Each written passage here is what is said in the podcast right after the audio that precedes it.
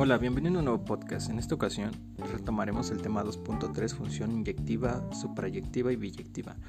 En esta ocasión, como es de costumbre, anexaremos este link de Anchor a nuestra plataforma de Google Slides en Bitácora.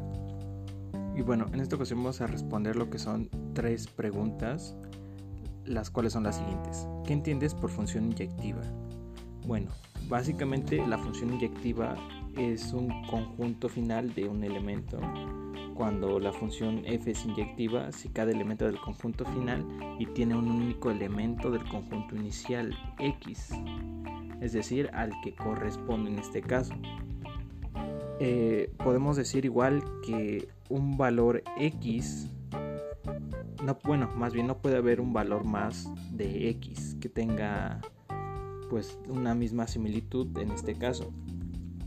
Por otra parte, lo que es la función sobreyectiva, eh, decimos que cuando f es sobre, sobreyectiva o suprayectiva, si todos los elementos del conjunto final este, tienen al menos un elemento del conjunto inicial x al que corresponde. Es decir, que básicamente para cada punto debe de haber otro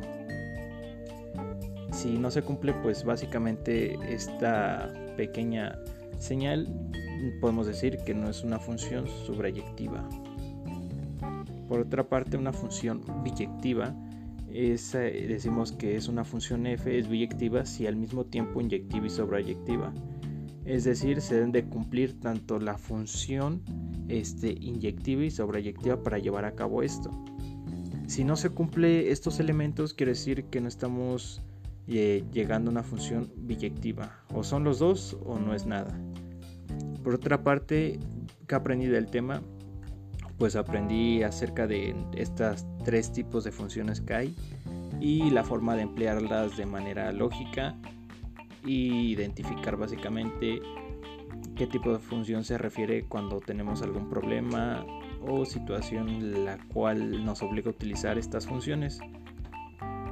Y por otra parte, quiero decir que me pareció igual un tema interesante, importante y sobre todo la forma de resolución de estos mismos, ya que son funciones este, específicas para llevar a cabo estas operaciones y llegar al resultado. Este, ¿Qué considero me falta por aprender? Pues básicamente investigar un poquito más del tema, ver videos para que me quede claro y buscar la forma de resolución más sencilla y que no me cueste tanto. Y bueno, eso sería todo.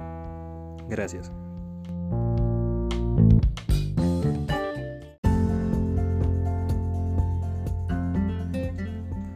Hola, bienvenido a un nuevo podcast. En esta ocasión tocaremos el tema 2.4 que son funciones algebraicas, polinomiales y irracionales.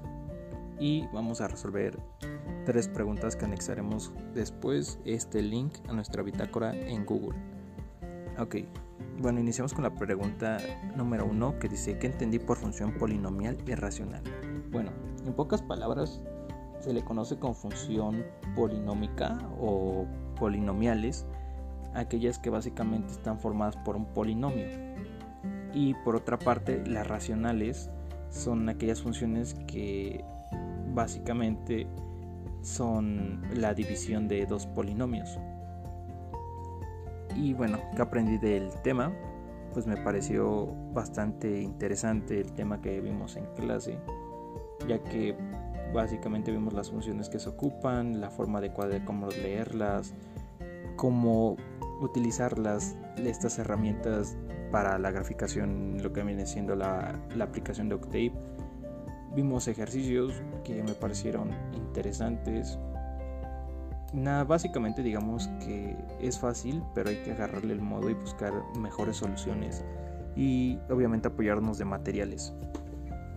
Y la última pregunta que, considero me falta por conocer, este, básicamente yo considero que es este, buscar en videos de YouTube este, una forma este, entre comillas sencilla y ver este y utilizar y experimentar con lo, viene, con lo que viene siendo Octave y como vendría siendo una graficación exacta de estas funciones.